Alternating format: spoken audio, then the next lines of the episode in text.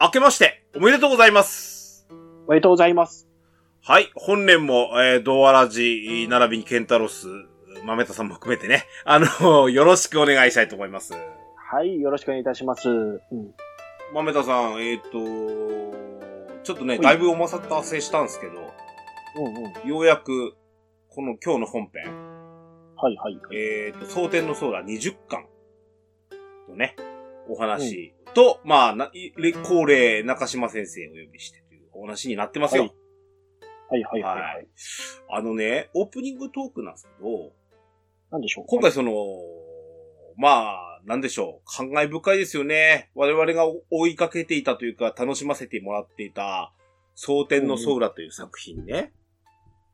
はいぶ無事まあ、言うならば完結をしたわけじゃないですか。ああ、はいはいはいはい。うん。実に、連載10年。なんですね。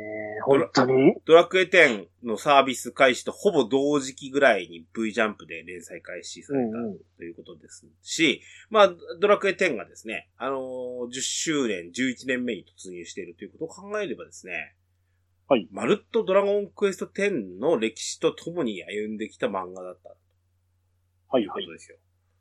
で、えー、ある、うーまあ、あのーある形で、えっ、と、蒼天の空の、ソーラたちのドラゴンクエストはうんうん。完結したと。まあ、これからも続いていきますよだったんですけどね。まあうね。ん。なので、あの、そういう意味では、まあ、良かったな、という感想で、えっ、と、V ジャンプの連載が2ヶ月ほど前ですか？終わった形でしたし、そうんはい。その後の、まあちょっとね、あのー別のお形でまた、あーその後のソーラたちを読めるということもあって、まあ先生、まだまだやるんやなっていうふうに見てますけど。はい。いや、あのね、この完結、漫画の完結っていう話を今日、オープニングトークでマメさんとしたみたいな。あ、はいはいはい。うん。あのね、えっ、とまあ、よく言う、まあ、ほら、中島先生も一応、えっ、と、月刊誌とはいえですよ。えっ、と、はい集英社、ジャンプ、まあ、V ジャンプの、おー連載漫画家だっ時々さ、中島先生からも、その、なんですかね、あの、週刊漫画、要は、ジャンプ、週刊少年ジャンプの方の連載みたいな話もチラチラ聞いてたじゃないですか。はいはいはい。我々も、なんやかんやと呼んでたりするじゃないですか。はい。うん。その中でさ、よく、ほら、漫画の、その、結末としてですよ。悲しいかな打ち切りみたいなのがあったりとか、あったうんうんうんうんあ、するじゃないですか。よく話聞くと。ねあの、ジャンプでやっぱ人気なくなっていくと、ページの後ろに、こう、こうに、どんどんどんどん下がってって。みたいな話も聞くんですけど、そうじゃなくて、ちゃんと完結をするというやり方？ああ、はいはいはいはい。ここまでちゃん、あの、持っていける漫画って、とっても大事よねっていう話をしたいんですよ。ですね。まあ、今までの先生の作品だと、残念ながら最初はその打ち切りパターンで、うん。その後のは割ともう、コミカライズな年数決まってて、先に完結の時期が決まってたっていう感じですから。うん。反面さ、うんうん。あのー、なんでしょう。ちょっとね、あの、形が違ったというかね。はいあのー、作者急病によりとかさ。ああ、残、うん言いにくいけどあります。はい。ね、あの、もう、まあ、本当に、あのー、なんだろう、ざ本当に残念なことに、連載中に、えーお急にお亡くなりになったないしは、やっぱり、病気のために、療養のために連載を救済して、そのまま実は未完のまま終わってしまった、みたいな漫画とかね。実はここ近年割とこうなんかニュースというかね、目立って見ちゃうんですよ。うんん。まあ、有名とこで言うと、作者ちょっとまだ完結しないでゴルゴ13とかそんなああ、そうですね。。はいはいはいはい。うん。あ、あとまあ、は何ですか？十分あれは長く、うん。あとは、今年の頭ぐらいでしたっけか？あの、ベルセルクの三浦先生でしたっあれはほん、あ、そうくらい、けですよ。あれは急に来て、うん。まあ、ちょっと一部意思を継いでくださってる方々がいるんで、うんうんうんあれは救われるだと思うんですけど。あれもね、すごい、こう、いい話があって、あの、ほら、うんお、お仲間内というか、おそれこそ何、飲み友達かなんかだったんでしょうけど、別の漫画家の先生が、うん。うん、実はベルセルクの結末まで大体聞いてたんだよと、三浦先生からと。うん。それを元にして、はい。あのーアシスタントさんらと一緒に完結させようじゃないかみたいな動きがあったりしてね。はい。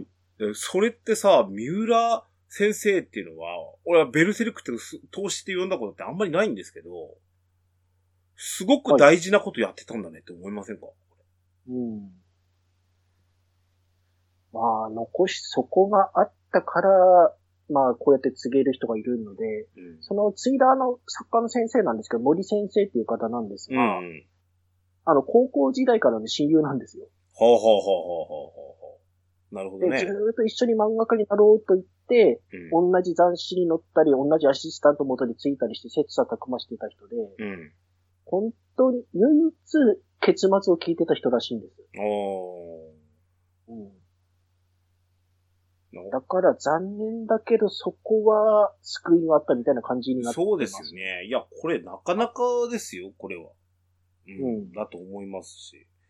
いや、さ、斎藤隆夫先生ゴルゴ13だって、まあ、はい。おおむねほら、えっ、と、原稿のその草案っていうのはもちろん、えっ、と、斎藤先生が書いてるっていうのは、なんだ、あの、NHK だったかの、あれですわ。あの、ドキュメンタリーかなんかで見たんですけど、あ、見た見た、うん確か、多分だ、一緒に、はい。で、あれですわ。あのーほとんどやっぱ、えっ、と、アシスタントさんが作画の方をほとんどやったり、背景書いたりしてるから、あの、実はうん、高、斎藤プロですか？はい。に関してはそんなに影響はなかったと。まあ、そうですね。文業家の走りみたいな方ですからね、あの方。うん、まさにね。だから、そういう意味では、その、漫画のか、その、ゴルゴ13という作品に関してはね、そういう形で、あ、あれだったんでしょうけどね。うんうん。今日、くしくもですけど、今日なんかね、あのーはいハンターハンター、ああ、それからなんだ、えっ、と、悠々白書の、はい。えー、富樫先生。はい。あの、ジャンプの連載をやめると。うん。週刊少年ジャンプでの連載というのをちょっとやめると。形を変えて、ハンターハンターの方はちょっと、お再再度リリースできるように、えー努めます。すなわまあつ、ついては、なんか何、こよ、腰が相当悪いらしいですね。うん。あの、なんか一部ではサボってんじゃねえか、他のことやってんじゃねえか、やる気ねえんじゃねえかって言われる噂まであったんですけど、うんご本人の話けどな、トイレで、あの、ちょっと汚い話、用を足すことすら、ね厳しいそんな風なレポート読みました、私も。うんで、そこまでやってるけど、逆に言うとそういう体でも書きたいっていう方らしいんです。うん。もう作が他の人に任せるなんてもってのほからしいんですよ。うん。それできれば続けられるんだけど、そうはしたくないっねてらしい。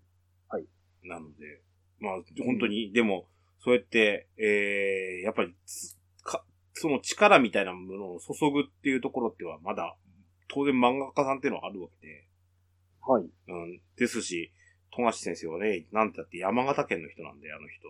はい。うん、いやー、まあ本当に形変えてでも、そうやって連載を続けていただけるといい、いありがたいですね。うん。うん。本当に完はいはい。完結しなかったっていうのが一番悲しいじゃないですか。我々ファンとしてはね。だから、何かの形で続けるもいいですし、ん別に形変えたことによって成功した例もある。あるあるあ。る。筋肉マンとかそうっすよね。うん。筋肉マン、あの、デジタルに移ったし、ウェブに移って、あと、ジョジョもあの、月間に移りましたけど、そねこれはこれですし、はい。あと、富樫先生と同じようなやつで言うと、ワールドトリガー、最初週刊だったんですけど、月間に移りました。はいはいはい。これも体調面の理由なんですよね、やっぱり。へえ。うんだから、いや、あの、本当に、中島先生、その完結をしてですね、我々本当に、あの、ちゃんと最後まで作品を読める、読めたということ？はい。すごくありがたいし嬉しいなと思いますし。はい。これは本当感謝ですしう、ん。やっぱ読者としてはですね、ずっと読んでて妙理につきて応援してよかったって思います、本ですよ当にこういうのは。ね。はい。はい。そんな中島先生の話を、この後、本編で、たっぷり、はいお聞きしてみましょう。行きましょう。はい。はい、行きましょう。それでは参りましょう。オープニング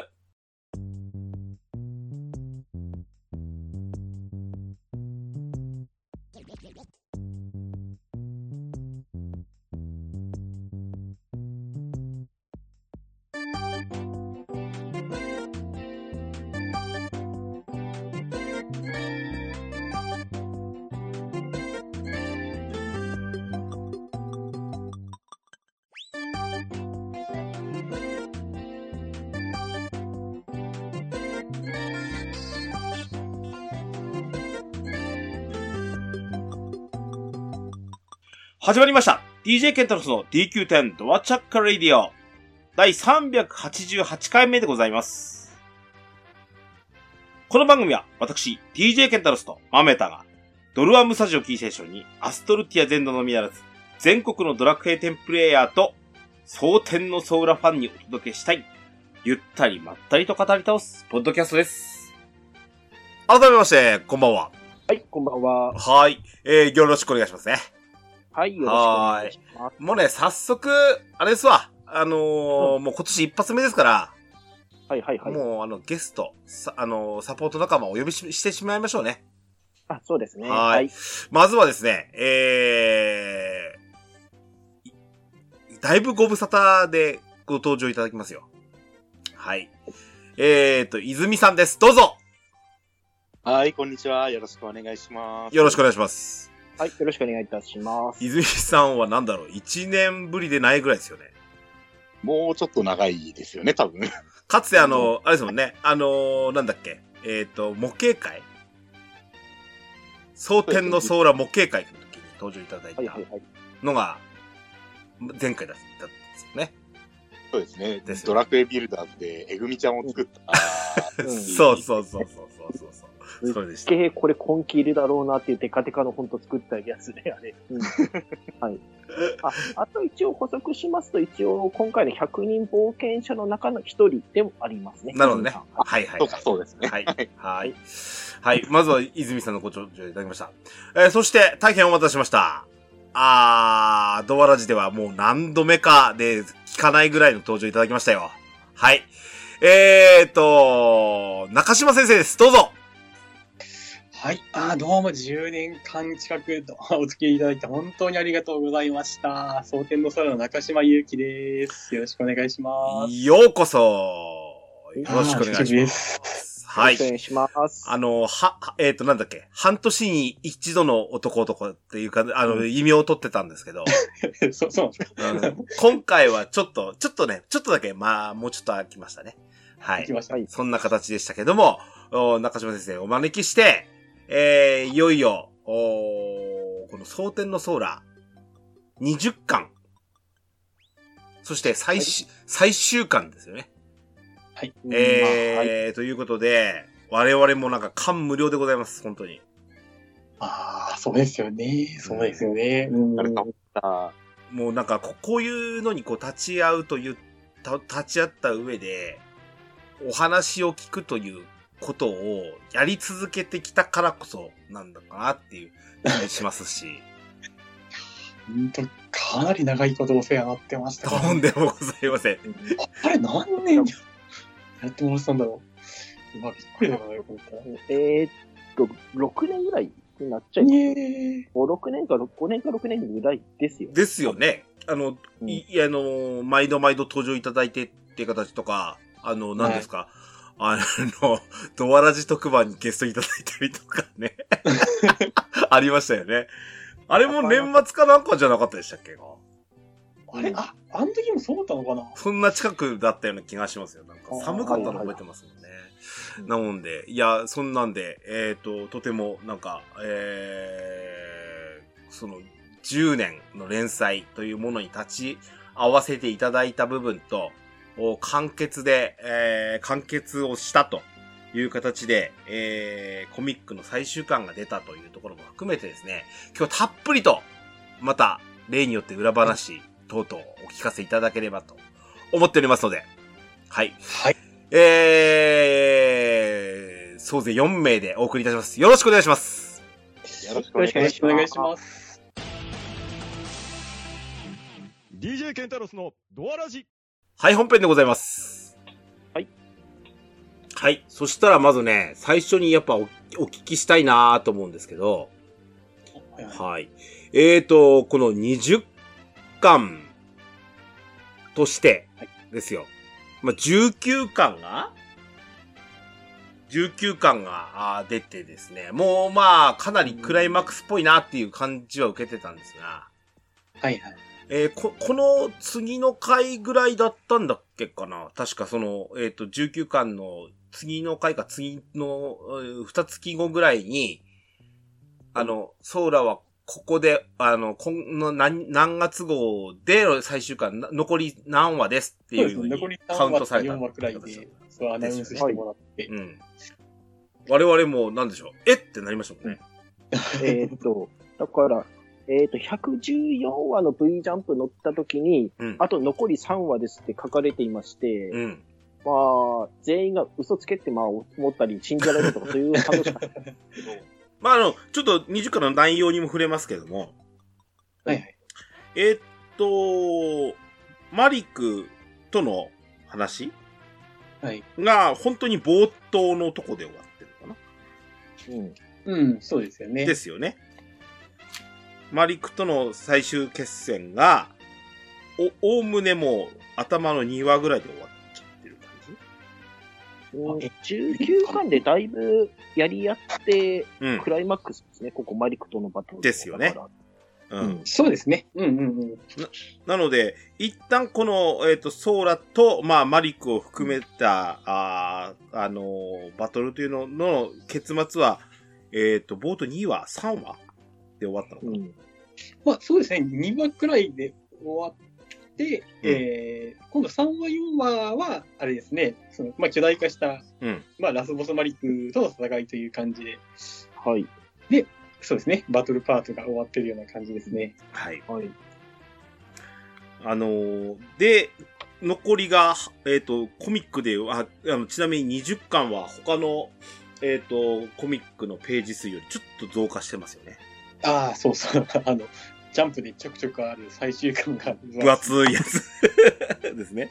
で、えっ、と、えっ、と、残り半分のページが、その、えっ、と、マリック戦が終わった後からの話でしたよね。そうですね。うん。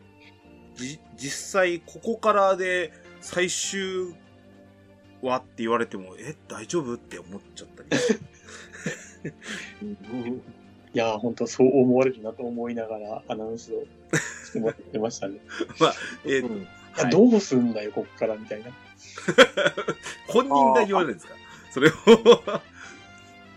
いやー、まあそうですね。はいちょっとこう、話数の調節とか、うん。結構ギリギリまで、あの、やっていたんですけど、まあなんか、そうですね、残り話数をどう使うかとか、ちょっと、あの、途中、ま、悩んで、それこそあの、19巻が出て、出た後に、その、なんですかね、終わるタイミングが決まったんで、まあ割とこう、バタバタっと最後、締めることになったんですけど、えっと、一応確認したいんですけど、あの残り3話って出たじゃないですか。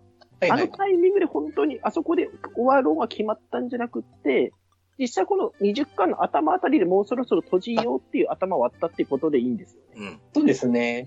うん。なんか、どの辺で終わろうかっていうのは、もう割と結構前から話はしていたんですけど、うん。はしていたんですけど、ただまあ、ちょっと本気に、本決まりしたのが19巻を全部終わらせてしまった後だったんで、ちょっとバタバタっとした感じにはなりましたね。なるほど。このエンディングの展開ってあるじゃないですか。はいはい。これとか、まあ、その、後ほ、その後に始まるエエピローグの話ですよね。はい。この辺って先生、どこら辺で、あの、なんだろう、こういう風に締めましょうっていう、あの、おぼろげな形っていうのって、なん、変な話、何巻あたりで思い、かい考えてらっしゃるんですか？えっ、と、あ、しそうですね。その、締めの、あの、なんですかね。えっ、と、もうすぐ終わるってのに、いきなりこう、新キャラがドバドバって登場するような、あの、演出の仕方っていうのは、うんまあ、割とこう、終わるのが決まってから、あの、決めた感じですけど、一応こう、そうですね、マリク編をやって、うん終わるかどうかみたいなことっていうのは割と毎回相談していたんですよ。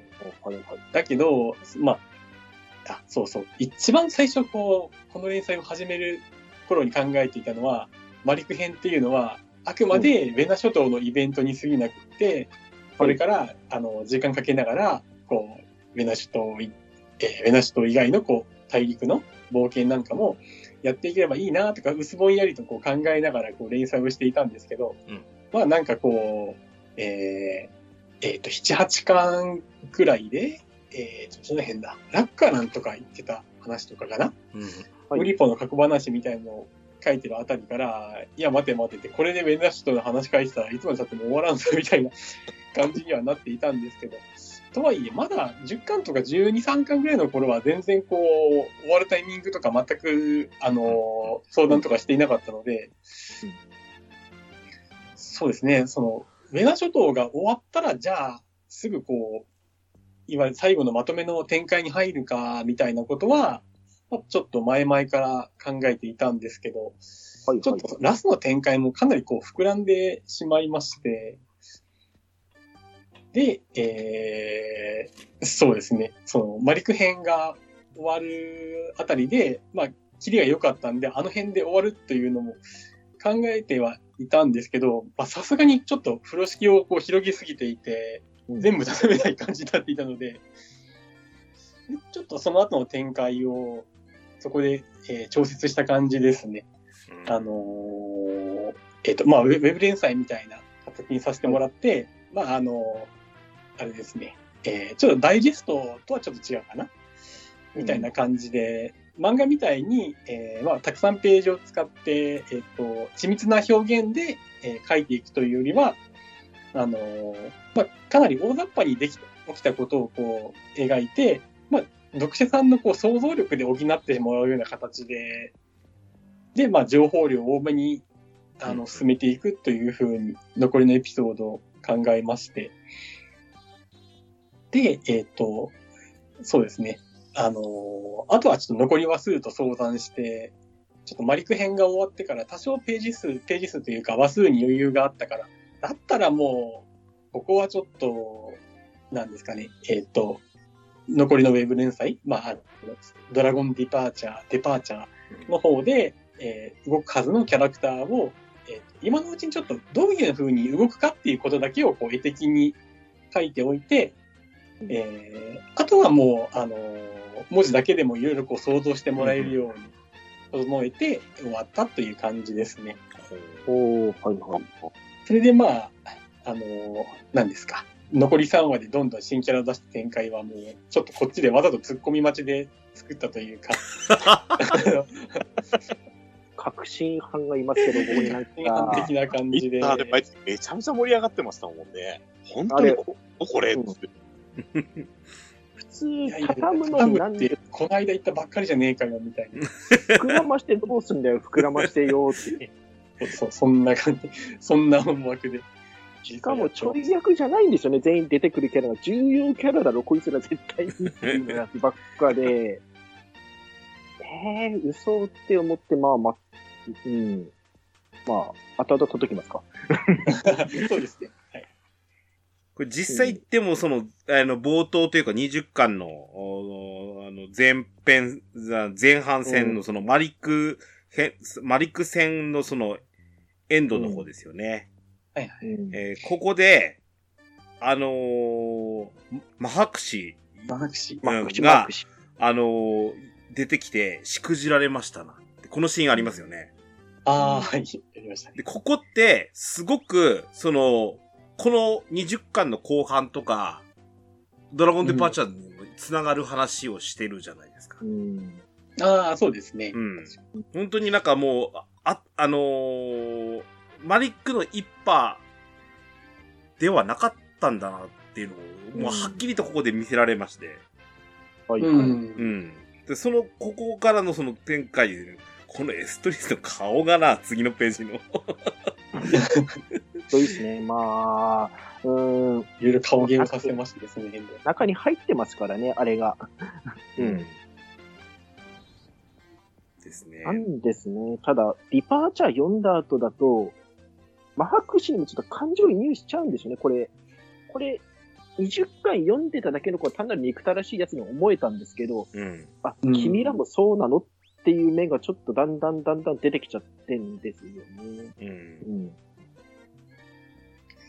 そうですね。なんていうか、こう、まあ、わかりやすい敵キャラとし、敵、敵としとして、えー、マリックたちもこう登場させたわけなんですけど、うんマーク氏は何ですかね、ソーラの裏テーマっていうか、うんソーラたちはこう前向きなテーマに沿って、あの、ドラマが進んでいくわけなんですけど、まあ世の中そんな前向きな話ばっかりでこう回っているわけではなくて、ないので、まあなんかこう、ちょっとその後ろ暗いところなんかも、うん。うんえーフォローするのが、まあ、白紙というふうな、まあ、そんな、あのー感じで、でうん、エストリスなんかは、いわゆるこう、なんかもう一人の主人公的な、あのー立ち位置で、最初から書いていたつもりではあったんですよね。うん。うん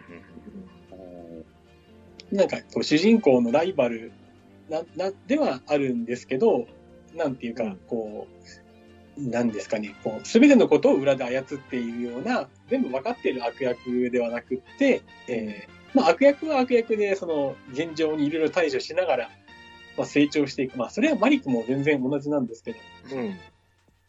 そういう、まあ黒幕なんだけど一番裏にいるわけじゃないという意味では、はいはいまあ、エストリスとかマハクシもまあ、あれですね、成長するキャラクターとして書いているような感じですね。それこそ何でしょうか。あのー、ドラゴンクエストの世界に行くと、はい。あのー、なんでしょう。あの、いや、あのー、その、らやっぱり冒険の最後であるからには、ラスト、うんラスボスの強さみたいなのってやっぱ見せていただきたかったっていうのがあったじゃん。あるわけですよ。あゲームの見せ方としてもですよね。そうなった時にマリックの、マリックはもともとその、あの姿でも強いわけですけど、はい。あ対ソーラとしてのライバルの部分も担ってるわけですけど、うんあのー、何ですか？えっ、と、進化の秘宝というか、そうですね。うん。あうん、言いたいことなんか分かデる。スキタルをモチーフの。うん。で、あの、変化してしまうっていうのが、うんうわ、こいつが来たぜっていうのがすごく出てきて、で、もう、もうそもそも、あの、くあの、姿がでかいしね、これ相手が、相手の手姿がでかいし、うん。うん、そういうのもあるし、それをこう、うまくこの、何ですか？あの、マハクシに、の、その、うんとの、その、関係性で、うまくつくつなげてきたなと思ったし、あの、うんほら、えっ、と、ちょうど、ドラクエ10ではコインボスにもなりましたけど、エビルプリーストってこの役目だったわけでよね ね。。ドラクエ4で言う。あ今最新でしたっけ？うんうんトリモーサと。そうです。エ大して強くないストとタロの関係ですよね。ですよね。うん。うん。うん、そうですよね。あ、そうだそうだ、本当だ。うんマンクシとエビルプリースとか。うんああ、なるほど。はいはいはいはい、確かに。の、なんかそんなイメージもこうなんか、あの、う植えられたというかね。あの、リリンクして、ゲームの最中としても、リンクしてた感じは俺にはありまして。うんあー、そうですね。マハクシというか、もっとこう、あのー、マハクシのこう、上役である、えーっと、まあうん、クロモヤというか、まあ、レブナスという名前も出ましたけど、が、えーっとですね、なんかまた僕の大好きなドラクエ4の小説の話とかが出てきちゃうんですけど、うんドラクエ4の小説版だと、デビルプリーストにちゃんと名前があって、ジャコーシュっていうキャラクターになってるんですよね。へーええまあ、これはなんかこのラジオを聞いてる人でどれくらいご存知の方がいるのかなって感じなんですけど。でえーっと、ドラクエ4の小説版だとそのジャコーシュがかなり序盤から暗躍をしておりまして、うーん。で、えー最後にはまあちゃんとやられるんですけど、でも、あのーいわゆる、えーっと、あれですね、ドラクエ4のメインシナリオだと、えーデスピサロも、まあ、ジャコウシュに、まあ、裏切られるというよりは、えーっと、えどんな感じだったかな。ファミコン版ドラクエ4だと裏切られるような感じなんですよね。うんうん。えーそうです。ロザリーをがああなるように仕向けたのもジャコウシュだったとか、そうほうほう。でしたね。ファミコンだとそうでした。うんそうですよね。なんか結構、あの、エビル・プリンスの立ち位置って、ものによって変わってるんですよね。本当に裏切ってるというパターンだったり、えーあくまでこう、魔族には忠実、魔族の目的には忠実だったんだけど、デスピソロがなんかこう、情に流されそうになっていたから、うんうんあえてそうしたみたいな立ち位置だったりとうんか、小説版ドラクエ4ではもう、えーさそうですね、最初から暗躍してるような感じだったかな。まあまあ、かなりキャラクターが掘り込まれていて、うんそうですね。まああ、今から思えば、あれですね、ちょっと、マハクシーというよりは、あの、黒モヤのレモナスの方がちょっと邪行種のイメージに引きずられているかもしれないですね。イメージ小説にありそうですね。今言ったのその通りですし、思いっきりお前期待してたのに何やってくれてんだっていう風に、レブナスにとっては期待を裏切ったっていう感じなんですよね。うんそうですね。まあ、レモナス、まあそうですね。なんか期待してたかどうとかっていうと、またちょっと、あの、立ち位置は違ってくるかもしれないんですけど、でもそうですね。ちょっとレモナスとエストリースが、なんかちょっとそういう役割をこう、分けて受け継いでいるようなところはありますね。どうですかね。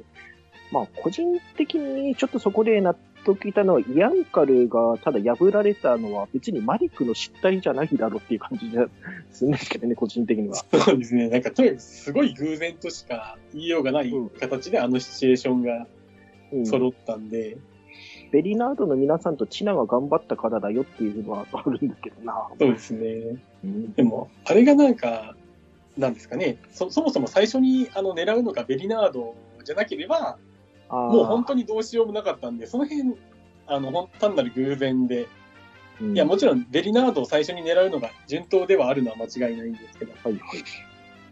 マリックが気まぐれでよそのところを狙ったら、もうマジで手手も足も出ませんでした、みたいな。話になってたので。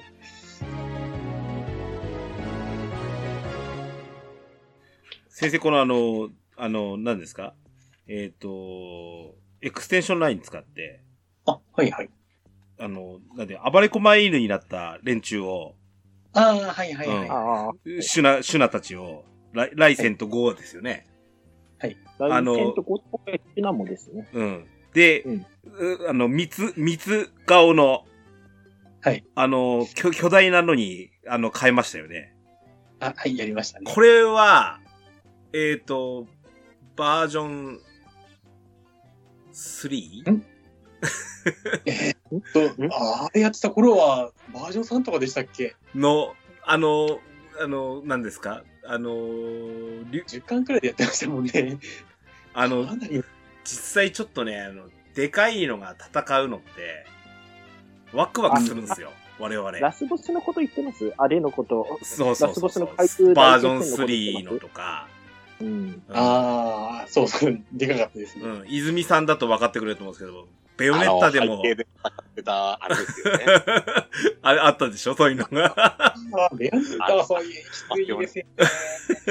あの、ああいうのもあると思うんで、このでかいのが戦うっていうのを、これあえてやったんですかこれ？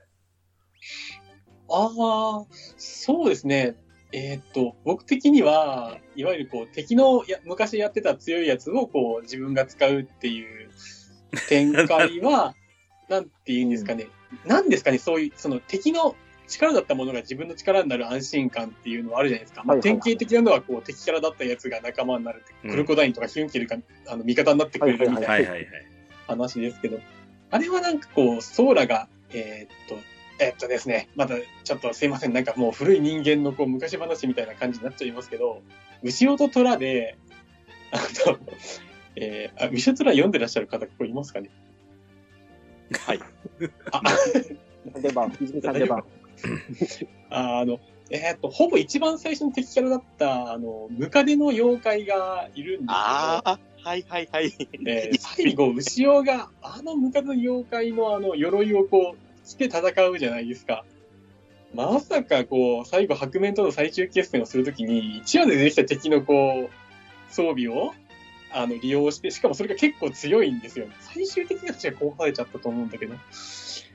なんか、そういう点がすごい美味しくって、なんかこう、今までこう、で出してきた要素を、えーまあ敵のものでも味方のものでもうん。使いながら戦うっていうのは、何ですかね、読者さんにこう、計算する要素をこう、予想する要素をこう、与えられるじゃないですか。うんうんあの時出てきたこれはこれくらい強かったから、これくらい頑張れるのかな、みたいなはいことをはいはいはいはい。はいはいはいはい。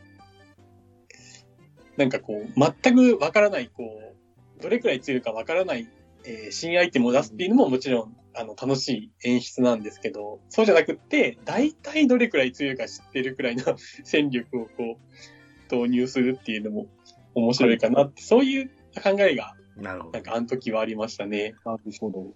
そうですね。僕、あの、特に燃えたのが、やっぱ、大暴れ狛犬の合体っていうのは、ソーラを確実に仕留めるために使った技。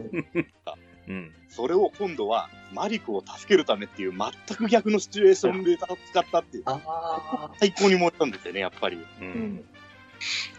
そうですね。なんかこう、ちょっと漫画ではできなかった演出なんですけど、なんかこう、あれで戦いながらソーラが、なんですかね、こう、いやー、それにしても、お前らこの力で俺一人を叩き潰そうとしてやってきてたわけみたいな感じで、こう愚痴をこぼすみたいな シーンとか作りたかったんですけどね。自分で使ってみたら超絶強いんだけど、こう、これで自分を、あの、ぶっ潰そうとしてたんかい、みたいな。うん。思いっきり総力戦ですしね、そこ以外のところもここ。ここの、まあどうこの、うんえっ、と、ソーラたち、あのーうんライセンゴーシュラノが、うん。あの、マリックぶん殴りに行ってですね、うん。この後のガーゴイルラのやりとりがとっても好きです。あ あ。あもうなんかもう、やっぱり、ドラクエですから、モンスターを描いてる時も、すごいモンスターに愛着が出てきてしまいまして、うんなんいやー、なんかこう、で、なんで俺たちまでとか。うんやけど、駆けつけられてるしね、ここ。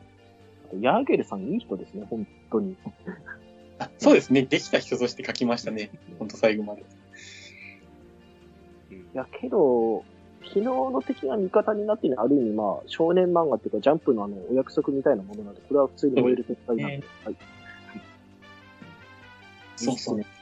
あの、ロトの紋章も最後はこう、イマジンで戦うために、こう、竜王とかも、まあ、一緒に戦ってくれたわけではないんですけど、はいあの、あれは、何ですか、この大地生きとして生きるもの全ての敵だみたいなことを言って、あの、敵ではなくなって、敵ではなくなってくれたので、まあなんかあのシーンとか結構美味しかったんですよあね。そこでみんなの力を合わせて元気を集めてみたいな感じでみんなで今あそこですよね。うんそうですね。はいあちなみにこう、ロドの紋章もあの時期にこう、読者応募企画をやっていて、その読者さんが考えてたキャラクターを漫画で大量に出すということで、実はもうあの時やっていたんですけど、うんただ、あの時は、その、やっぱりドラクエ10はオンラインゲームですからね、もう本当すごい個性的な、あの、外見の個性的なキャ性性格の、えーキャラクタうん。ーを、えーどんどんどんどんあの、プレイヤーさんが送ってくれるという、あの、作ることができるという環境が整っていたのが本当に僕は恵まれていたんですけど、ロトモの時はもう、なんですかね、読者さん同士で横のつながりっていうのも作ることができない時代でしたし、ここの人が、まあ、いろいろとこう自分の考えたキャラクターをこう、だーっとこう藤原かむい先生のところに、あの、送って、で、それをこう藤原先生が、あの、たいっぱい書いていたということが当時あったんですけど、いやー、なんかこう、あの時に比べると、すっごいあの、贅沢な状況で、あの、似たようなことをやらせていただいてて、それはなんか本当、なんていうんですかね、もう本当、すいませんって感じですね。なんかこう、若造がこう、そんな贅沢な状況で仕事をさせてもらって、中島、まあ、オンラインとか SNS が発達とかいろいろありますけど、その前にあの、普通の人はあの、100人とか30人応募しようと思いませんからね。はっきり言いますけれども。それは言わせてください。本当に普通はやる環境があってもまずやろうと思わないですからね。そこが先生すごいとこですからね。ちょっと、うんま、豆さん、いいの振ってくれたと思うんですけど、うん。先生、改めてなんですけど、あ、あの、はいはい。今まであ、この企画始まった時にも数度聞いてると思うんですけど、あはい。終わってみたとして、としてですよ。はい。この30人、100人企画って、こう、やっぱやってよかったというか、あれですかね。その、思い、これに対する、部分ってなんか、なんか、思いってあります？いやー正直、もう無限にやっていたくらい、やっていたいくらい面白かったんですけど、何しろこれをできる環境で仕事をできることがまずないですからね。ドラクエというのが本当に特殊なコンテンツで、オンオンラインゲームって別に他にもたくさんあるじゃないですか。はい。なんですけど、えー、というかまあ、最近のゲームって何かしらこうオンライン的な要素っていうのはうん。あるわけなんですけど、うん。でも、えー、例えばこう、えー、モンハンだったら、いわゆるこう、なんですかね、アクションゲーム、スポーツゲーム的な側面がものすごく強くて、自分のキャラクターに対するドラマをそんなにこうみんな、あの、深めて楽しむということはなかなかできないわけなんですよね。うん。うん。で、で、ドラクエは、ま、えーっと、まあ、FF なんかも、ファンタジースターオンラインなんかもそうなんですけど、ちゃんとメインストーリーがあって、えーはいいわゆるこう、そういう、えー世界観が、ね、空間としても決まってるし、歴史も存在するので、しっかりしたものが。だからやっぱり自分のキャラクターのドラマも温めやすいですし、で、その上でドラクエは何しろ懐が深いんですよね。やっぱり FF とかで同じようなことをしようとしたら、やっぱりちょっと、あの、世界観がかなり上品なので、あの、なんですかね、へ、めちゃくちゃ変なこととかできないんですよ。きちんと世界観に合わせないと、あの、どうもちょっと収まり悪いなみたいなところがあって、その辺はもう今のドラクエのフリーダムさと来たら、毎日メギストリスのあの玄関に行ってますけど、もう、あの、本当みんなこうフリーダムにやってるっていう感じなんで、あの空気が許されるっていう状況まで合わせると、もう本当このシチュエーションが揃うことなんて、もう、なんですかね、そうそうないだろうと思って、多分僕の漫画人生でももう二度とないと思いますし、でも他の人がやるにしたって、やっぱりこのシチュエーションはそんなに簡単に揃わないだろうと思うと、なんと言うんですかね、ここでやっとかないと絶対後悔するの今。後何か、こういった何か、そうそうないと思うんですけど、はいはい。こういうのが、あー何か読者から300、300人とか出てきたとかって言って何か書いたとするじゃないですか。はいはい。ああ、でもこれ前、中島先生やったしなって思っちゃいますもんね、それ見ても。いやーでも、ちょっと誰かやってほしいですね。いまあでもあの、うんな、なんですか、あの、ちょっとほら、えっ、と、ゆで卵先生がやってるみたいな。はいはいはい。応募超人ってのともまた違うじゃないですか。そうですね。またちょっと違う。ねいや、でも、お超人も本当よかったよな。ロックマンもとかもそうですけど。うん。いや、それが、ましてね、あのー何？あ、悪役であれ、味方であれ、あのー活躍してくれる超人になったっていうシチュエーションもあるわけでして、中には一発やられの雑魚超人だったりするかもしれないんですけど、そうかもしれないですけど、それにしたって、それは、やっぱり、あの、せあの、漫画家の先生が命を吹き込むっていう意味ではそうなんのかもしれないですけど、でもね、うんこのドラゴンクエスト10と蒼天のソーラっていう作品で、これの関係性でできたものっていうのは、な、なんだって我々本人なんでね。そうですね。うん、アバターとはいえうん。うん、そこってやっぱ全然違うよなって思いますよね。そうですね。筋肉マンとかと、ラッキーマンとかもそうか。ああいうとこで作ったキャラなんですね。僕が考えたキャラなんですけど、うん。うん。この場合は僕自身なんですよね。うん。僕の分身なんですよね、全くもって。だからやっぱり、ねやっぱりロールプレイングなんですよね。うん。う。うんん。うん。多分、それによって、な、中島先生が劇中で活躍させたがゆえに、うん。自分のキャラクターに入れ込まれた方を数人知ってますよ、やっぱ。うん いやありがとうございます。うん作家冥利につきます、あの、だいたい、あ、の、ああなた方二人も思いつくでしょ？大体。誰誰と誰と誰だみたいな。いや、まず私。うん、そうだね。そうですよねあなたもだ。ていうか、あなたは、泉さんは割とまんまじゃない？けど、キャラ性は。いやうんなんかあのーこれは、もうこれ言っちゃっていいですかね。あの、中島先生に全部お任せしますっていう感じで応募しったんですよ。そういう方も結構、はい、いらっしゃいましたけど。そしたらまさかあのツイッターでちびちびつぶやいた設定をとことく拾ってもらえると思ってなくて、いや、本当なんか逆にお手数おかけしちゃって申し訳なかったなと思って。その考えは甘いわ。いやー、でも、角側からするともう、ちょっと、なんですかね、面白そうなネタはい、あの、いくらでもウェルカムみたいな感じで、いつでも構えてますから、もう、ほんと、ツイッターでもどこでもなんか、でその、なんですかね、その、自分のキャラクターに関する、対関する情報は、こう、いろんなところで書き散らしてもらうと、いろんなところでこう、目に入る時代になってしまいましたので、ま あ、だから、拾ってますしね、あの、あの、同人誌とかの設定とかそこまで拾われた青ックさんっていう例もありますし、まあ、あれはどうでしよ爆、に、あと、爆弾とかね。爆弾とか。あああ、ソーラの、だからキャラに引っ張られて、あ、私こういうキャラなんだ、よし、これで行こうっていう風になった人と、うんソーラで応募したのはサブキャラだったはずだけど、なんだかそっちの方はメインになってきちゃったっていう人もいますね。なるほどね。うん。うん。キャラクターなんですね。本当本当あの、キャラクターに対するその、あなんですかね、スタンスってこう、本当人それぞれなんですよね。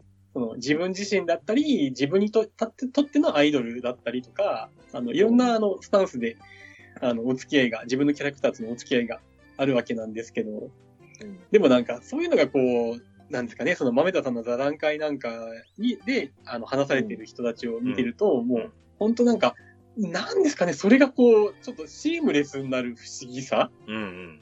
あの、そこにその人がいるみたいな感じになりますもんね。うん、そうなんですよそうそうね。そうそう。ああこれはもうちょっともう、今までは出してるのは、まあ、ここまで来たから言ったら言ってもいいと思うんですけど、確かに、ざ私やってた座談会と、今はまあ別の人に主催譲ってますけど、そういった機会とか街中とかで合ってるんですよね、結構。だから、うん100人や30人の人たちがリアルに、ゲーム中で。うん。ここで直接感謝の言葉を述べたり、いろいろいろいろインスパイアされたもの多分先生の中でもあるとは思うんですけど。ああります、ありめっちゃあります。いうん。や、あれ、本当に面白い空間だったんですよね。うんあれが。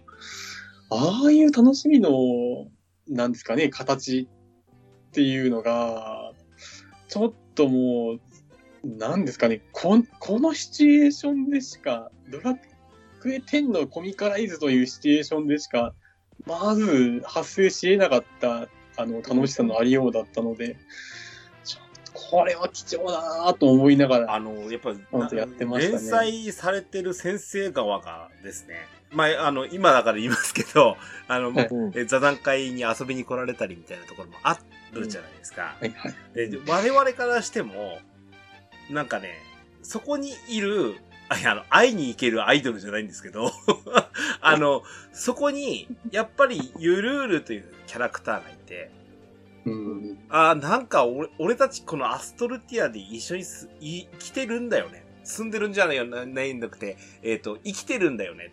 ここで我々が、なんか、命があるんだねって思っちゃうんだようね。ん。うん。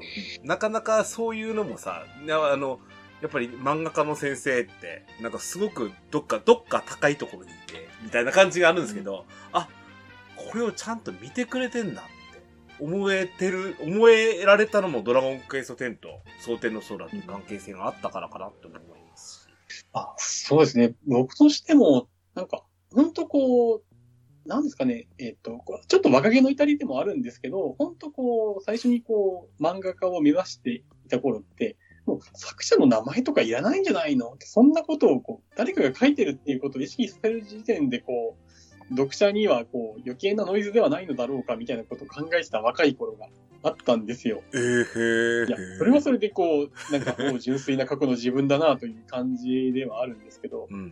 今やってることがもうそれの圧倒的に真逆なことを やっていまして、ただうん、まあ真逆ではあるんですけど、もうなんですかね、ソーラーの、まあ、特に読者参加企画に関してはですけど、ソーラの読者参加企画の中で、えーっと、読者さんが、あのーまあ、特にこうあれですね、応募に、あの、当当選されて漫画の中で動いている、あの、キャラクターとして、えー、出ている、そのプレイヤーさんたちの中の、こう、リアリティっていうのは、もうなんかこう、プレイしてるリアリティと漫画の中に、で活躍しているリアリティっていうのが、こう、なんですかね、あの、本当はフィクションと現実の壁があるはずなんですけど、その辺が結構、なんか、その溶けてしまってた、えー溶けてしまってるというかなるほど。はいなんかそういうの曖昧なところでこう、あの、楽しさが発生しているという現象がやっぱりこう、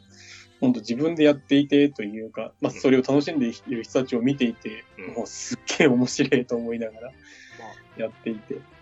そんな感覚であるんですよね。参加者の人にも言われたんですけど、うわなんか漫画の中でいるキャラが実際にいるし、動いてるし、喋ってるって言われたこともありますし、うん。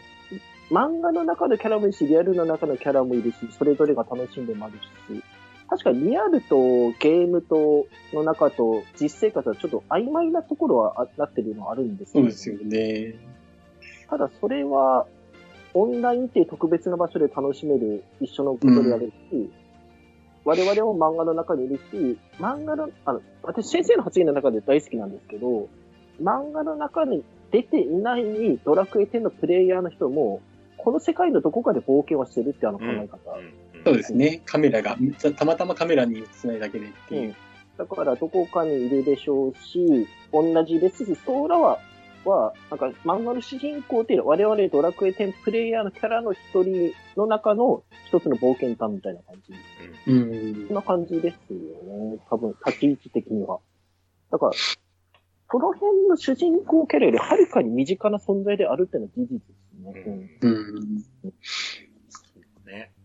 そうですね。もともとなんか、最初からそういう趣旨で、こう、なんですかね、えっ、と、たくさんある冒険探の一つという趣旨で、まあ、ソーラーをスタートさせているんで、まあ、そういう意味でも、その辺は結構意図通りに、あの、意図意図通りにっていうか、まあ、読者参加企画なんていうのはもう連載する前は特に考えていなかったんで、ちょっとびっくりなんですけど、こんな風に盛り上がってしまったのは。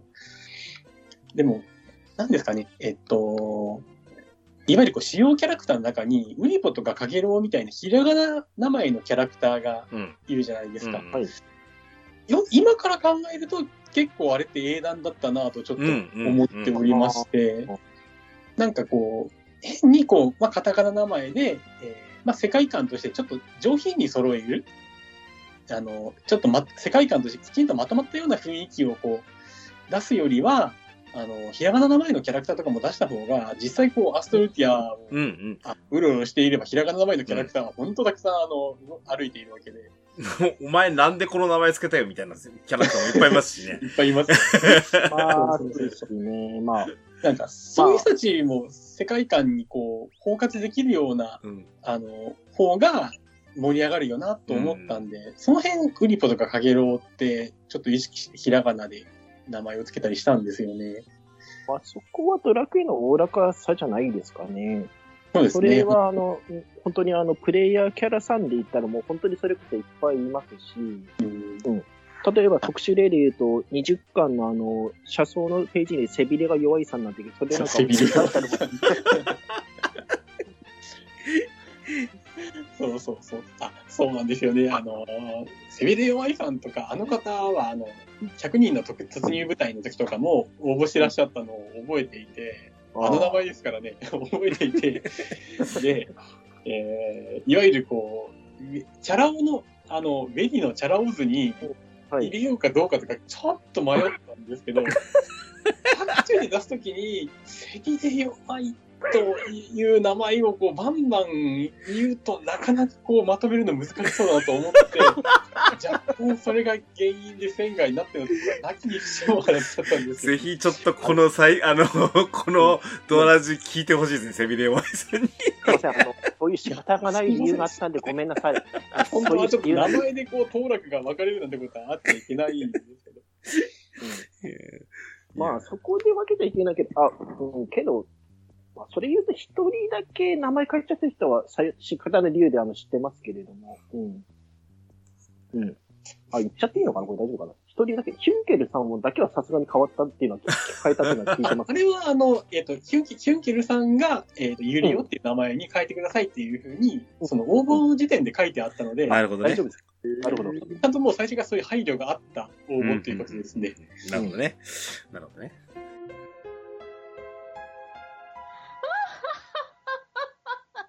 ドワラジ先生、ちなみに、あの、20巻、本当に、まあ、はいはいこの30人と100人、まあ、これは我々のプレイヤーキャラクターの、まあ、分身だったり、という形なんですけど、まあ、はい先生が生み出したキャラクターはい。なんかいっぱいいるじゃないですか。あ、はいはい。あの、主人公、ソーラ含め、様々ですけど、どうでした？その、思い入れがあるキャラクターとか。あのシーンが好きだったな、とか。えっ、と、正直言って、もう書いてる、その、そのキャラクターを書いてるときは、もう本当にそのキャラクターが好きになって書いちゃっているので、全員といえば全員なんですけど、ソーラをやっていて印象的だったのは、えっ、と、ライセンとかジジイを書くのがすごく面白かったっていう。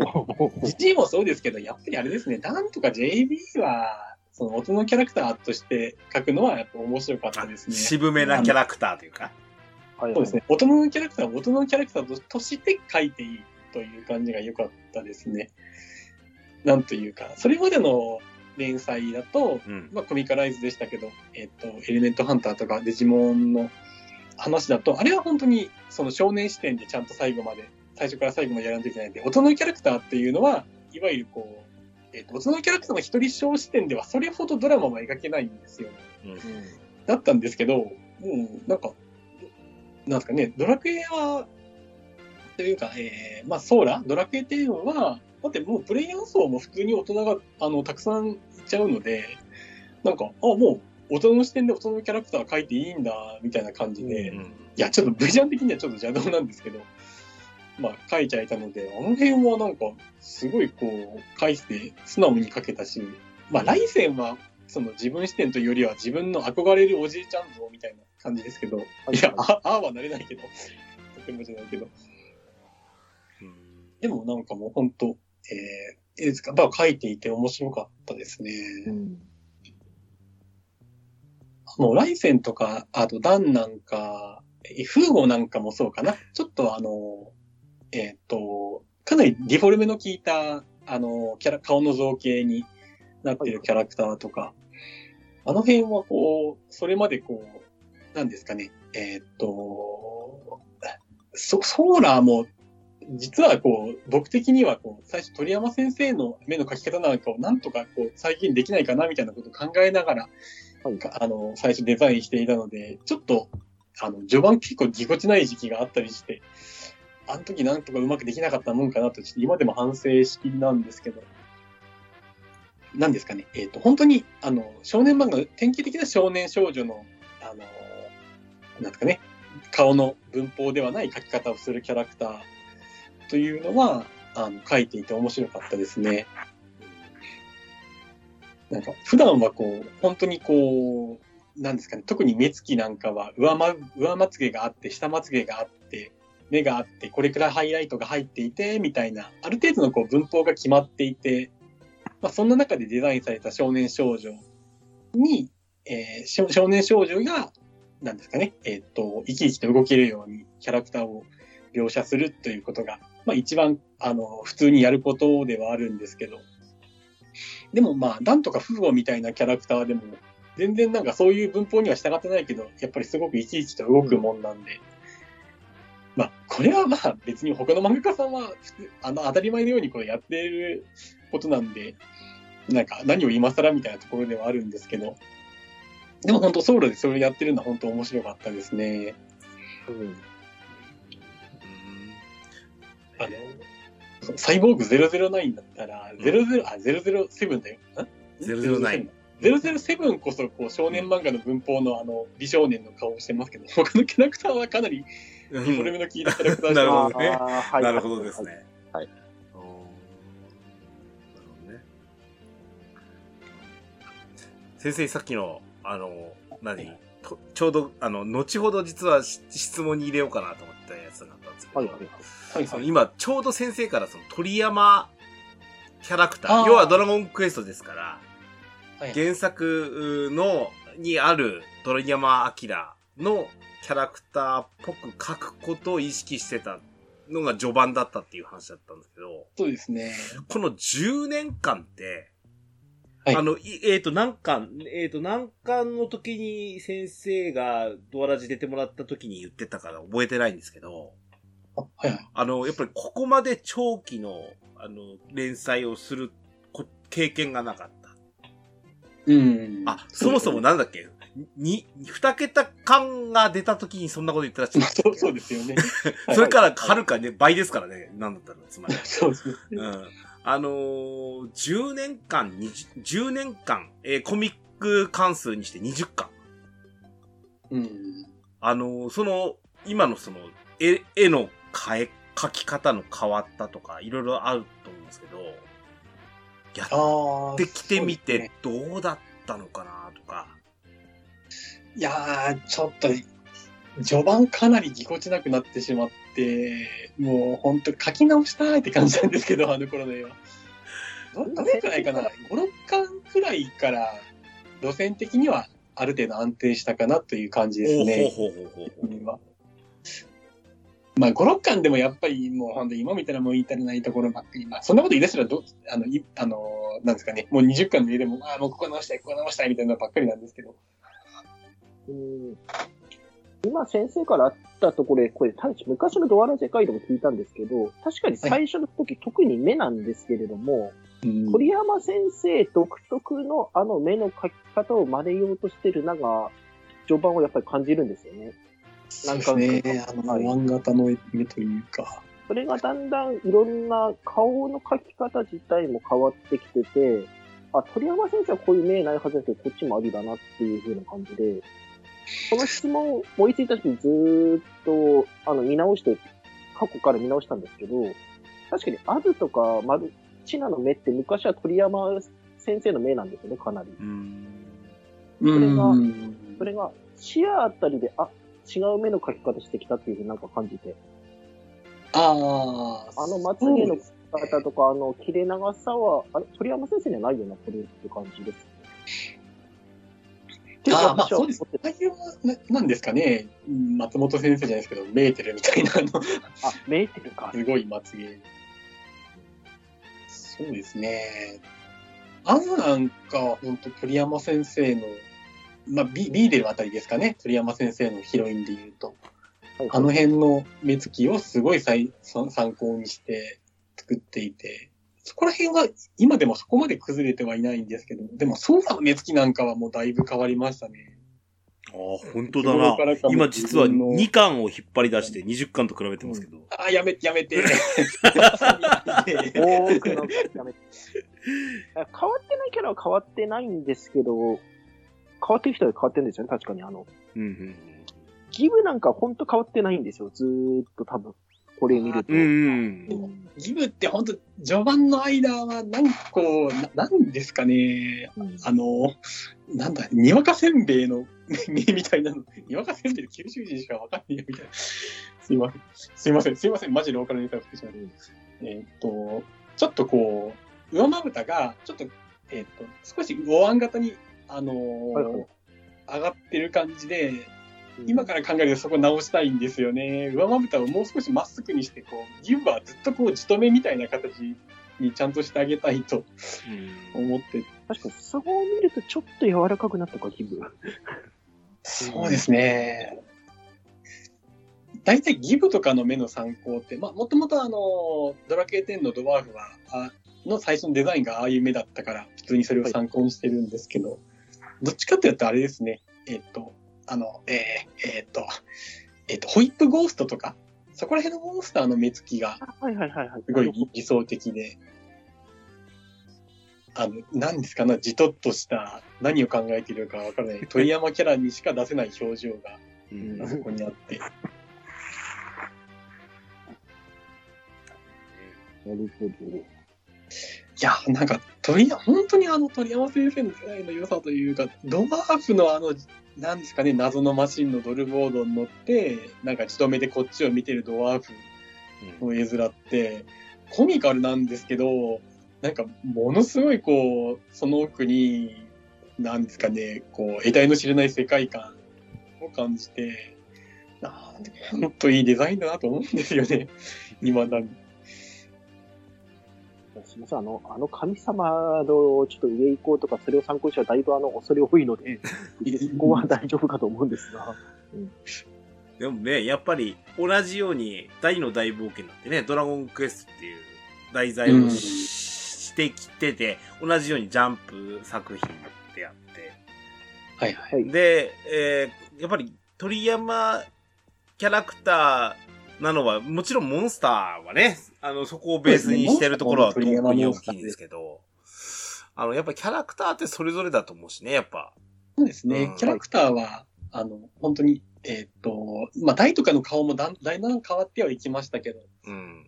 その特に序盤のデルバ・イリルとかの大とかの顔ってすごい可愛いんですよね。うん下まつげをほとんど描かない、あの、可愛い目つきをしてて、うん大とかが。いやー、懐かしい。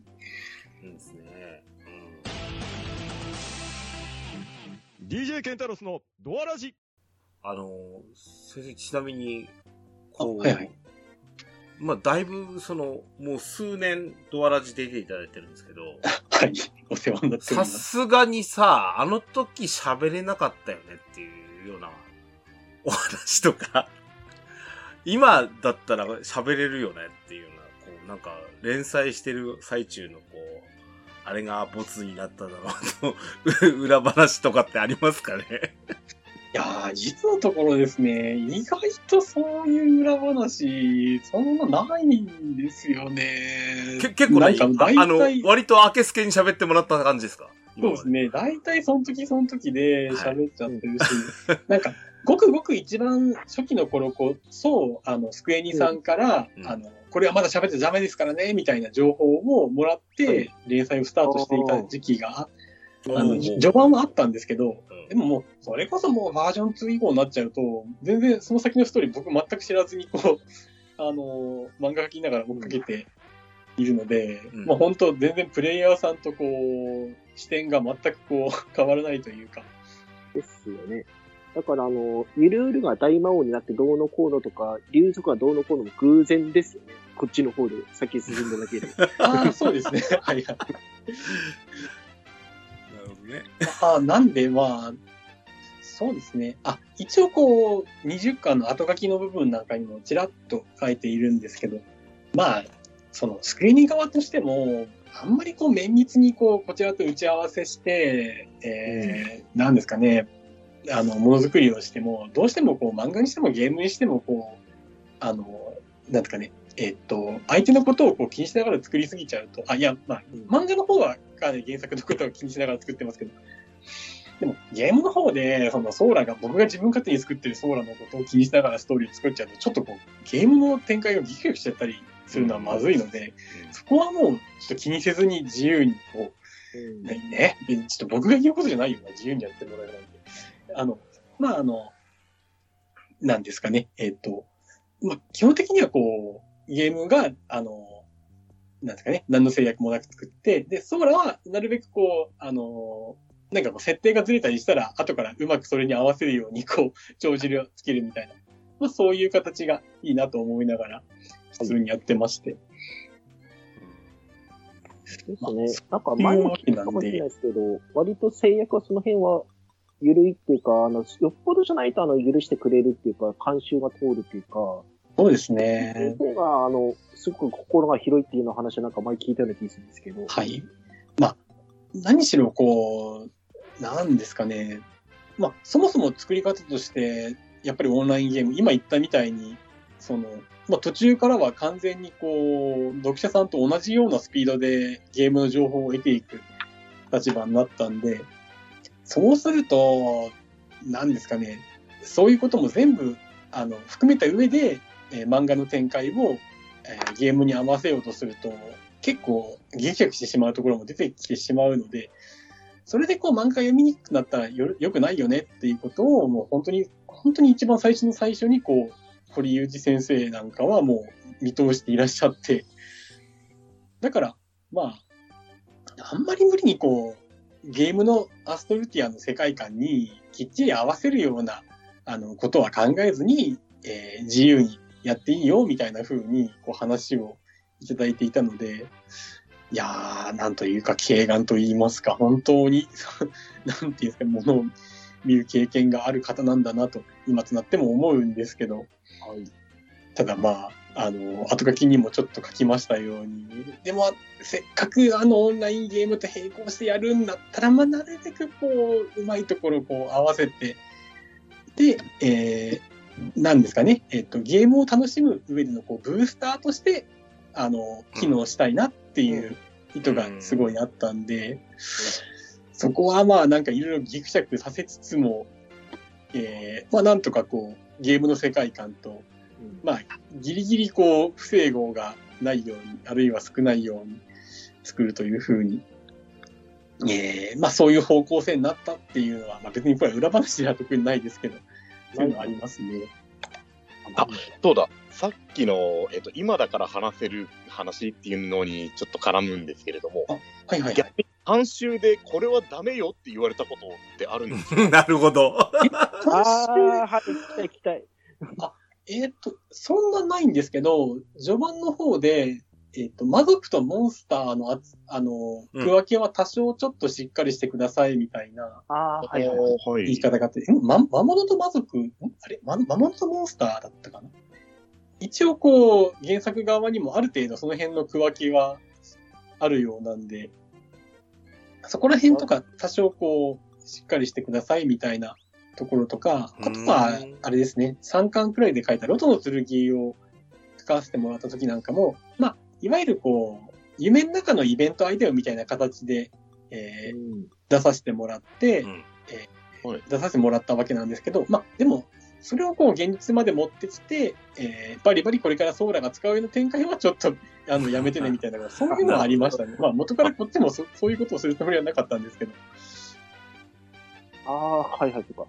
はい、ありがとほんとそれくらいだなぁ。なんかあったかなあの、4コマとかでもあれか、ちょっと、あ、これ、この、あの、内容は少し先のネタバレになっちゃうから、とか、進行中のイベントのネタバレになるから、一応伏せといてくださいみたいなダメ出しはちょっとあったような気がしますね。う。はい。あの、ほら、えっ、と、ストーリー上、はいはい。ボス系統が出てくるときあるじゃないですか。ああ、はいはいはいはいはい。あれも特に？ああ、かなり最終版ボスが、あ、ああ、そうですね。あ、オマージュ的にっていうのがありましたけど、それなんかも特にあれですか？そんなに制約なし？ああ、あったあった、そうだそうだ。あのー、いわゆるこう、過去編、戦士団編で、はい。あの、あ、RPG 編ですね。はい。で、えっと、イシラース、マリックのお父さんが、アビスマルデ・クリシエントという魔法のマントで、ドラクエラスボスをバリバリと出しちゃうっていうのは、えっと、まあ基本的には大体 OK が出たんですけど、えっと、最初の11巻とかかな？で、えっと、その頃出たばっかりのニズゼルファーを書かせてもらったことがあったんですよ。これ思い出した。で、あれはちょっと向こう少し悩んだようで、うん。確かに展開的には美味しいし、今出てるキャラクターだから、なんかアピールにもなるっちゃなるわけなんですけど、でもまあ、かなり出たばかりだったので、イレブン出たばかりで、しかも、名前、あれ、姿は出したけど、名前は出さなかったですよね、確かあの時。あもちろんそうですね、名前とかね。そう。あ確かあの時は珍しく、堀裕二先生案件になったような気がする。先生に確認しますね、みたいな感じ。ああの時、何、あれ、何々の、他は割とこれこれこういうボスのやつが出てきた時は、あの時だけなんかいろいろと技名は出したけど、何のやつっていうのは出さなかったような、なんか気配りされてたような気がする。うん、あーでも、いわゆるこう、いわゆる汚れた霧ですね。ニズゼルファの一番こう嫌な攻撃うん。なんかも出しちゃっていたので、うだあのあの時多分、時期的にクリアしたばっかですよね、あれ。そうですね。いやーまあだからこそ書きたかったっていうのはあったんですけど。まあ、一応なんですかね、えっ、と、エピソード的には別に、9-11と繋がってるわけでは全然ないので、まあ、若干こう、あの、シルエット気味にとか、あの、全身をこうがバシバシ出して、えー作中で動かすとか、そういう感じじゃなければいいかなぐらいのバランスで、えー、あー。OK を出してもらった感じだったんじゃなかっ結構許されるんですね、そこら辺。うんそうですね。でもまあ、ちょっと、あのーなんですかね。大体結構フリーダムにやらせてもらっていたんですけど、あの時はさすがに、あ、ちょっと確認しますね、みたいな感じで、こう、確認タイムが取られたよう、な。それにしても、堀井先生は、あれでしょ？堀井さんは、OK でし、で、出たってことでしょ？つまりは。あ、そうですね。まあ、なんか、ちょっと、やり方はあまり露骨にはやりすぎないでね、みたいな感じではありましたけど、あの、かなりおおらかに対応してもらった感じでだから場合によってそれ、堀井さん許しても、後方が許さないっていう場合ありますからね。うんあ、そうですね。でもまあ、でもドラクエに関しては森井先生のジャッジって結構やっぱり、あのーあの、やっぱり、なんですかね、権力が強いというか、まあ、確かに。うん森井先生がいいと言うんだったらいいかな、みたいなところは、かなりあるみたいですね。そのまあ、流れでどうなのかな、その辺は。ちょっとわからないですね。やっぱ企業の話だし。どこ、どういう力関係があるの？まあ、堀井先生が一番の監修だから、まあ、そうです堀井先生いいよって言ったらなかなか、いや、ダメでしょって言いづらいのかもしれないんですけれども。でもまあ、そそうですよね。でもそれこそドラクエ10に関しては、ソーラはかなり自由にやらせてもらっていますけど、でも11とか、なんかこう最新作に関しては、まああんまりこうやりすぎると、なんですかね、その、なんていうかね、最新ゲームの情報っていうのは、かなり気を使って扱われるので、うんどこだって。うん。はい。そうですね。ニッツエルファは結構微妙なジャッジ出させてもらったような。ジャ、ジャンプ本誌でかつてね、やってたら、もう完全に袋閉じ案件ですもんね、こんなのね。そうですよね。まあ、閉じ出てしばらく経ってるからっていうのがちょっとあったと思うんですけど。そうか、そうか。へえ。そうですか。うんいいよな。これは言っても大丈夫だよ。大丈夫だよな。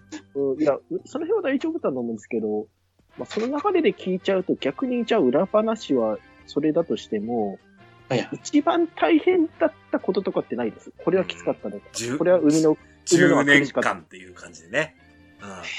10年間できつかったことか。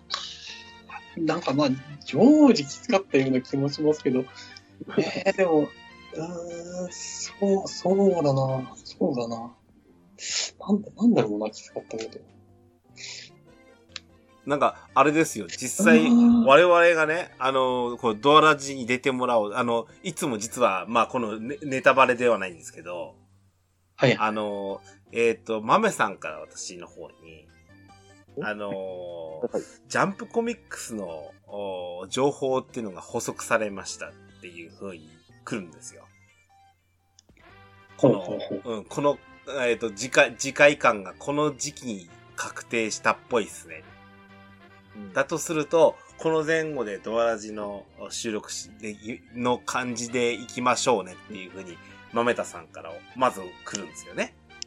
はいはいうんで、それを見計らって先生のスケジューリングを考えて、いついつ収録どうでしょうかっていうオファーを毎回出してたんですよ。その時に、はいあの、先生ってその、やっぱり月刊漫画連載をされてる先生なわけで、はいまあ、以前にもね、これすごく、あの、なん、なんですか？あの、印象深い、あの、表現をされてますけど、その、週刊漫画誌と私とも月刊漫画誌の漫画家は別人種だっていう。そうですね。違う職業ですね。違う職業です。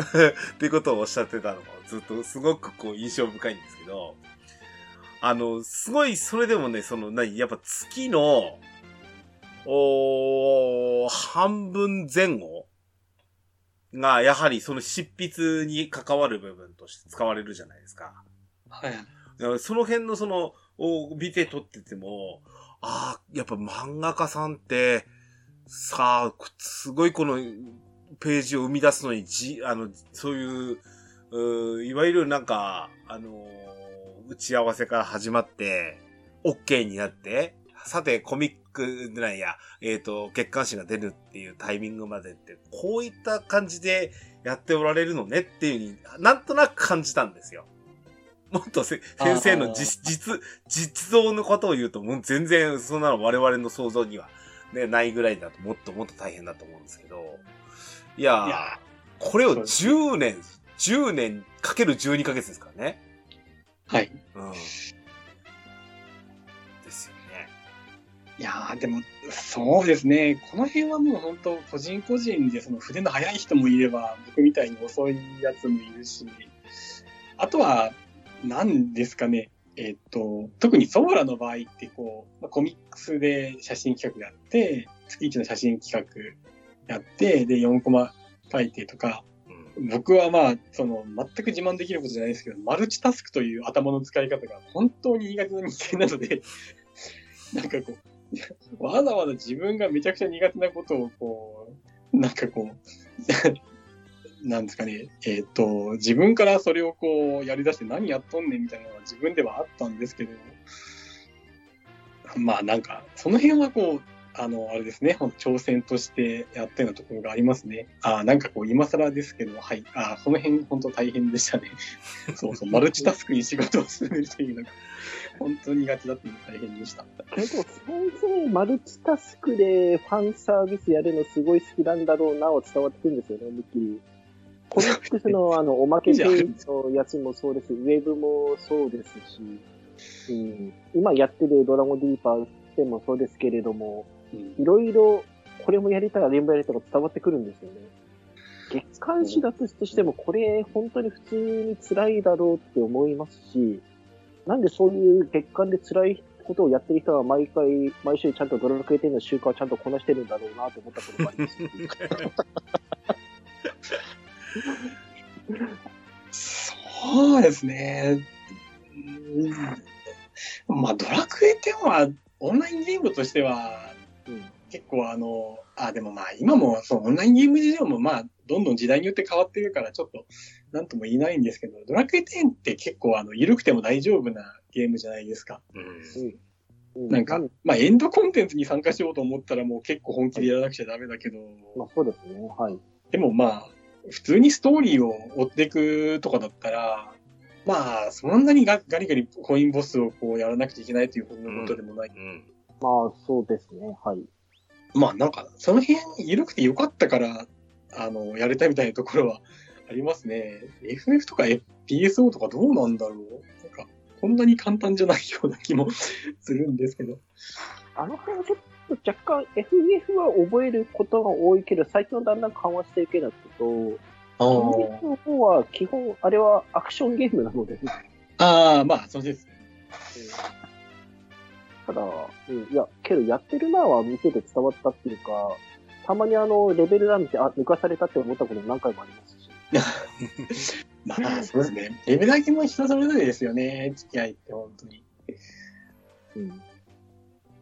いやーあとは、それあれですね、季節ごとのミニゲーム系が、まあもう、あの、いろんなものが出るわけなんですけど、ちょっとものによっては、もう本当こう、いつ終わっていいんだっていうかちょっとハマってしまったり。うん。いやー、あの辺は本当参りますね。まあ、大体トラシカあたりが本当、あの、危ないんですけど、うん 永遠に終わらねえよ、なの、みたいな感じで。あ、それこれ一回ネタにしたことあったかな。あの、トラシカって、ルーム内、フレンド内である、順位出るじゃないですか。はいはいはい。あなたのお友達の中では、この人が第一位誰ですよっていう時に、うん。私トラシやつありますよね。あれ、トラシカで私が2日、あ、初日やれなくって2日目、よし、これから始めるかって言ったら、1位に先生の名前あった時どうしたんだこれ。フレンド内のやつで。やり込んだね、この人昨日思いっきりって思いましたもん、あの時は。あ、そうか、そうか、あ、そうか、そうか、そうか。そうですよね。フレンドのつながりは人によってこう、枠が違うから、うん見れちゃうなかなかこう、自分のフレンド内では1位になったことはないんですけど、他の人ああがなるほどね。なるほど。でもこう、悔しいせめて10位以内には入りたいとか思いながらこうやっていると、やったりしていると、こう、もうね、終わりませんね、あの辺まで。いやー、やばいです。だけど、ここまでやってる人、すごいです、やっぱり。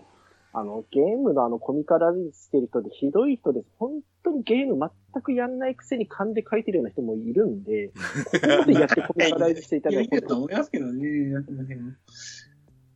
いや、ひどいのは、あの、言えないですけど、いっぱいありますよ。それこそ。うん。なるほどね。はい。まあ、そんな、えっ、とね、20巻、まあ、含めたその最,、最終巻ですね。えー、のはい話をちょっと、おー前編でお送りいたしました。はい。はい。後編もお楽しみください。